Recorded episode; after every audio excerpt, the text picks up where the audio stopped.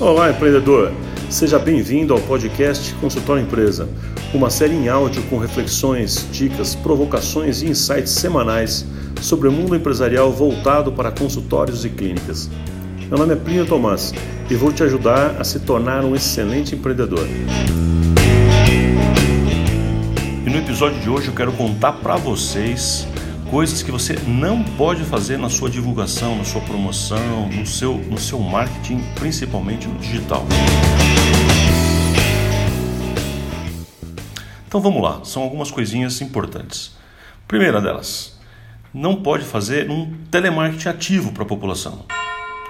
Que significa isso? Você não pode pegar, é, teoricamente, um telefone e ficar ligando para as pessoas fazendo promoção por telefone, ligando: olha, aqui é da clínica tal, nós temos uma promoção esta semana, uma promoção esse mês. Então você nem sabe quem é aquela pessoa, né? Um telemarketing ativo é para quando você está falando com pessoas que você não conhece, né? Então você entrou, ou seja, que não são clientes. Você entra em contato com alguém para fazer uma prospecção de cliente ativa, um telemarketing ativo, daqueles que tenta captar um cliente é, completamente estranho por telefone através de vantagens, benefícios, preços, promoções, esse tipo de coisa. Todos os códigos de éticas profissionais proíbem. Então, a primeira coisa que a gente tem que saber que não deve fazer é não podemos fazer telemarketing ativo em geral, tá bom? Bom, outra coisa que a gente não pode fazer é publicar imagens do tipo antes e depois. Isso vale para principalmente para odontologia ou para algumas áreas da medicina que tem por hábito, um, um mau hábito na verdade, mas de colocar as, as, imagens antes e depois. Ainda que particularmente eu acho que não, há, não, não deveria haver tanta, tanto problema com relação a isso, e aí cabe um outro, um outro dia para uma discussão mais longa com relação a esse motivo. O importante é que os códigos de éticas, praticamente todos, proíbem veementemente isso. Né? O Código de Ética Odontológica é, acrescentou na sua última edição um, um capítulo específico lá, um, um, um adendo, né? para dizer especificamente que as imagens antes e depois são proibidas. Então, assim, é, independente do nosso julgamento, o que a gente poderia achar a respeito, o importante é não pode e não devemos fazer, então, publicar imagens antes e depois, ok? Combinado assim. Vamos lá, outra coisa que a gente não pode fazer, segundo os códigos de éticas profissionais, né, é, é oferecer ou anunciar qualquer tipo de, de anúncio profissional, né, de, de, de serviços profissionais, como prêmio. Bom, então assim, ah, olha, vai ter um concurso aqui tal, e quem ganhar esse concurso, vai ter um sorteio, por exemplo, né, vai ganhar um clareamento, vai ganhar uma rinoplastia, vai ganhar um peeling, vai ganhar. Não pode. Tá?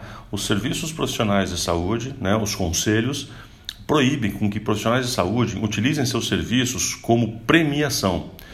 E isso é super comum, né? a gente vê bastante fazendo isso, é, muita gente faz, faz esse tipo de coisa, é, até na inocência, até por achar que não vê problema, até por querer às vezes ajudar alguém, uma instituição, um parceiro, mas na verdade o fato é que não pode. Né? Os códigos de ética são muito rigorosos com relação a esse tipo de coisa. Então a gente sugere que você tome algum cuidado. Tá? Ah, bom, vamos lá para o quarto item. Você também não pode fazer anúncio em site de compra coletiva. Então, sabe aqueles sites que que tipo peixe urbano, esses, é, esse, esse tipo de site que é compra coletiva, ou então geralmente alguma coisa lá é vendida por mil, mas se comprar naquele nesse site de compra coletiva vai comprar por 300 reais, uma coisa que vale. Então, a gente não pode fazer isso, mesmo porque também não pode publicar preço, né? Não pode publicar preço. Bom, se já não podemos publicar preço, que é um outro item também importante dessa minha lista aqui, então, eu não tenho como colocar em site de compra coletiva, porque eu, além de estar popularizando, mercantilizando o serviço, eu estou é, publicando o preço. E isso, os códigos de éticas todos são radicais com relação a isso. A gente não pode fazer, tá bom? É, bom, que mais que a gente não pode fazer? São muitas as coisas, né? A gente não pode oferecer trabalhos gratuitos com a intenção de autopromoção. É interessante esse item porque alguns códigos de ética escrevem de forma diferente esse tipo de coisa. E alguns colocam desta forma como eu mencionei, né? Por exemplo, odontológico. Então eu não posso fazer um trabalho gratuito com intenção de autopromoção. O que significa isso? Eu não posso oferecer para o mercado gratuidade de alguma coisa, um benefício de ser grátis um serviço, uma limpeza, né, uma profilaxia, um clareamento, ou seja lá o que for, em troca de uma promoção interna numa empresa, por exemplo. Né? Então, embora seja bastante comum que empresas e que colegas, né, clínicas façam esse tipo de, de, de, abordagem, o Conselho Regional de Odontologia, neste exemplo, proíbe esse tipo de coisa. Né? E os outros conselhos, como de medicina, etc., também proíbem esse tipo de abordagem, de oferecer gratuidade de serviço com objetivo de autopromoção.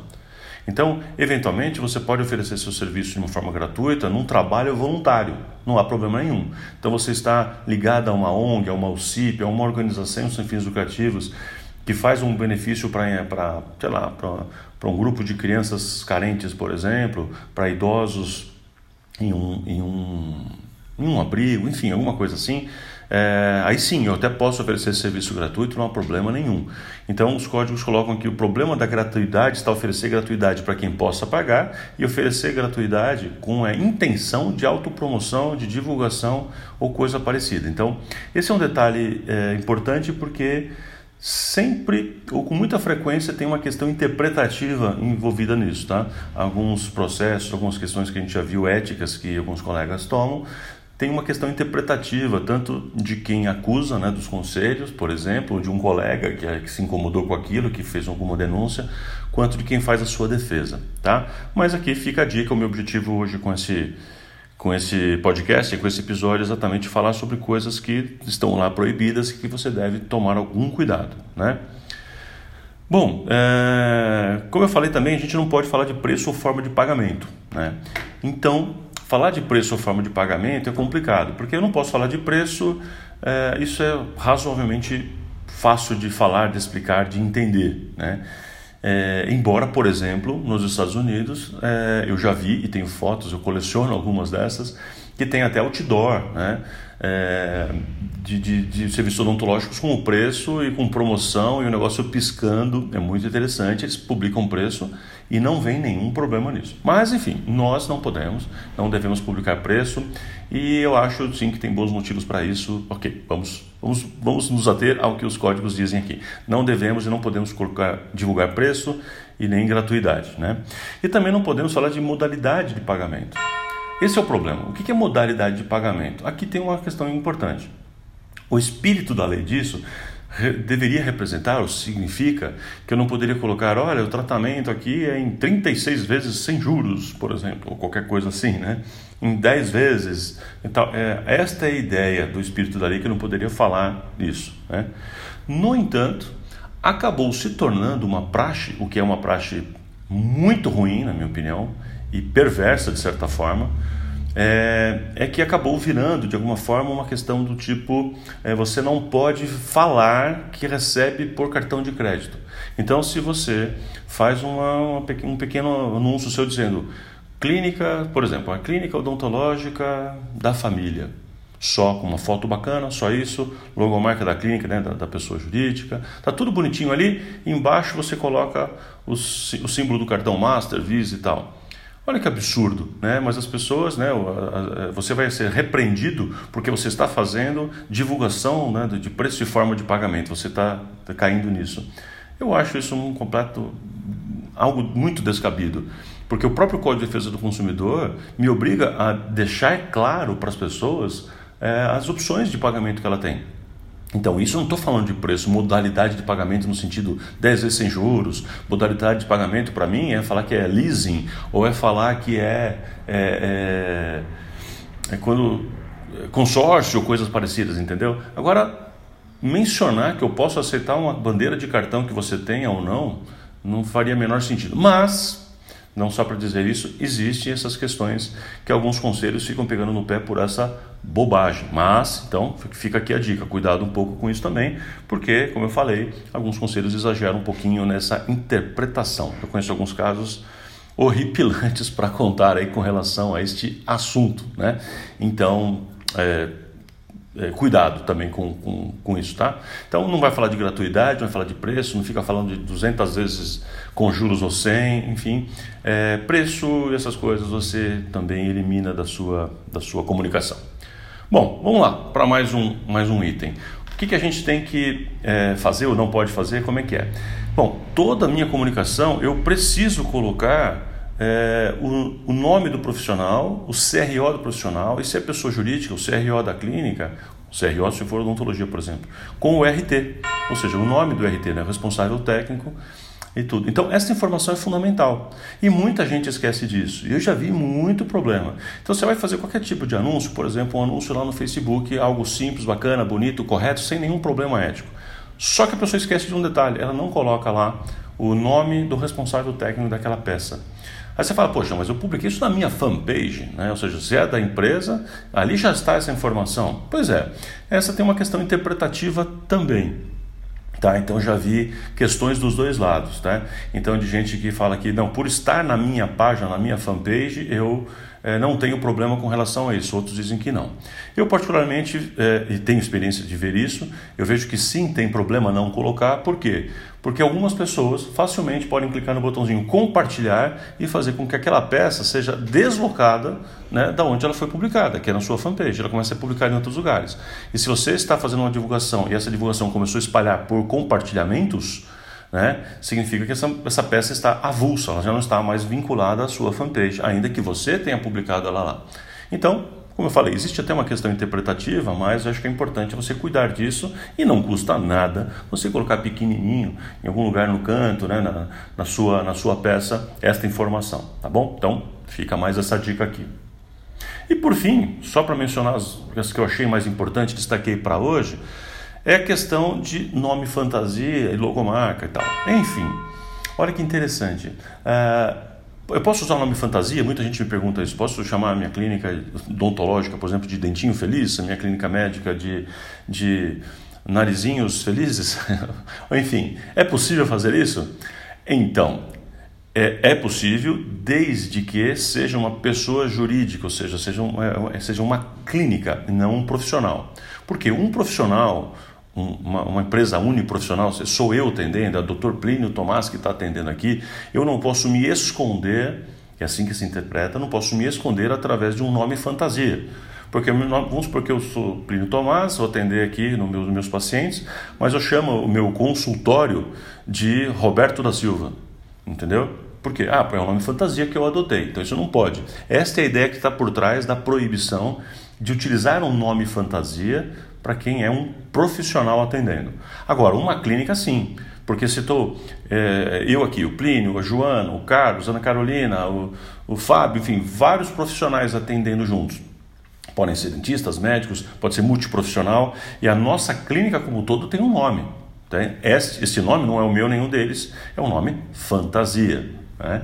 Então, sem problema nenhum. Então, neste caso, eu posso usar um nome fantasia, um nome criado, um nome é, imaginado, crio uma logomarca para isso e vou utilizar, tá? Agora, existe uma confusão que algumas pessoas fazem nessa segunda parte do que eu mencionei, que é a logomarca. Então, ah, Plínio, então quer dizer que logomarca a pessoa física não pode fazer? Não, claro que pode. Eu posso, por exemplo, ter o meu nome Plínio Tomás lá, no meu consultório, por exemplo, que é o meu nome, eu não posso usar o nome fantasia, mas eu posso usar o meu nome com uma logomarca que me represente junto com o meu nome. Então eu vou utilizar o meu nome e junto com ela posso usar um, um símbolo. Ou posso escrever, por exemplo, Plínio Tomás de uma forma manuscrita, bonita, como, como, como o Walt Disney. Por exemplo, o Walt Disney é um nome escrito com uma letra específica, não é? Você deve estar lembrado disso. A Disney, né? Então, esse jeito de escrever, por exemplo, é, que consideramos já né, uma, uma, logomarca ou logotipo, em outro episódio eu comento com vocês a, a, a discussão do nome, logotipo ou logomarca, enfim, vamos chamar de logo aqui. É, eu posso sim fazer isso para um nome próprio meu, sem problema nenhum, tá? para minha pessoa física desde que ele, ele, ele não descaracterize o meu nome, que eu utilize meu nome junto. Então, se eu uso o meu nome e coloco um símbolo que acompanha o meu nome, ou que se eu escrever meu nome com uma letra cursiva, com uma fonte específica que seja claramente legível, que meu nome esteja presente, não há problema nenhum de usar uma, um, um logotipo, uma logomarca, tá bom? Bom, de um modo geral é isso. Eu sei que essas questões geram uma certa polêmica, geram um certo debate, porque algumas pessoas têm posições eventualmente um pouco diferentes de uma coisa ou outra que eu mencionei aqui, mas são questões interpretativas, como eu já disse, tá? Então eu estou colocando as posições que os conselhos de éticas colocam e regem nos seus regimentos, né, nos seus conselhos, nos, nos códigos de ética das profissões de saúde de modo geral. Aqui eu principalmente me detive na odontológica e na médica, mas em outras, em outras também, né? É, fono, físio, etc. Psico, psico então é, acho que é a mais radical de todas. Mas é, eu estou me referindo aqui principalmente a estas estas questões que a gente deve ou não fazer, né, para ter uma orientação fundamental, tá bom? Então, é, cuida dessas coisas, não, não fica caindo na, na, na, bobagem de errar esse tipo de coisa, ficar sendo chamado toda hora pelo conselho, isso pode gerar problema para você. Então, você quer fazer uma boa comunicação? Faça, isso é permitido, desde que tenha que seguir as coisas do seu código de ética. Né? Então, como eu falei, existe uma certa controvérsia, tem pessoas que pensam eventualmente uma coisa diferente, mas o que eu, o que eu é, pretendi colocar aqui e falar para vocês é o que eu vejo que acontece, é, é, é, o melhor entendimento que se tem e porque eu vejo que existem as interpretações positiva e negativa dos dois lados, ou seja, gente que fez dessa forma que eu estou falando e aí sim deu certo, ainda que tenha alguém contestando. Então, por isso que é importante você analisar e estudar o seu código de ética, conversar com as pessoas do conselho buscar a orientação correta antes de começar a fazer suas, suas publicações, ok? Então se oriente com o seu código de ética, pega o código, a versão dele mais atual na internet, praticamente todos os, os conselhos têm isso lá em PDF para você baixar. Olha lá direitinho, estuda isso e segue, porque é importante você não fazer bobagem, não começar a se queimar por coisas desse tipo, tá bom? Então, forte abraço para você, empreendedor, e sucesso! Bom, mas só para finalizar, antes, antes de desligar aqui, estou esquecendo já, olha eu aqui esquecido. É, continue entrando no nosso site, lá no site do consultorioempresa.com.br ou no, no, no, site da nossa empresa, tomasmkt.com.br. Lembrando que Tomás é sem H e com Z. Ah, é, veja lá outros materiais que a gente tem, a gente tem artigos, alguns materiais para baixar também. Tem coisas bem interessantes lá que podem ser úteis para você, artigos, né? tem, tem várias coisas bem, bem bacanas lá que realmente podem ser assuntos é, do seu interesse. Entre as nossas páginas das redes sociais, do Facebook, segue a gente né? no Face, no, no Insta e, e por aí vai, tá bom? Ah, lembra que a gente também tem o curso Consultório Empresa, que é um curso de três dias muito legal e a gente tem novas turmas em breve acontecendo por aí, pelo, pelo Brasil, então você tem que sempre olhar ali a nossa programação. A gente tem outros cursos também, que é o Somar, que é o de vendas e, e tantos outros. E o curso online, que é o Pleno Odontologia. Então, esse curso online é, é, agora se tornou perpétuo. O que significa isso? Que é um curso que a gente não vai ter mais um início de uma turma específica, embora a gente vai fazer algumas turmas específicas que vai um grupo começar juntos. Mas é, nós optamos por fazer uma experiência durante algum tempo, onde você pode entrar hoje lá, comprar o curso e começar a fazer, estudar e ter o nosso apoio a partir de hoje, tá? É, ou seja, qualquer dia, qualquer, a qualquer hora você pode começar esse, esse curso, seu aprendizado, sua transformação. Chama plenoodontologia.com.br. Você também pode ver mais informações ali. Tá bom? É, só um detalhe que esse pleno odontologia, esse particularmente, o nome já diz, é específico para odontologia, não é para todas as áreas da saúde, como tudo que a gente vem falando aqui, tá bom?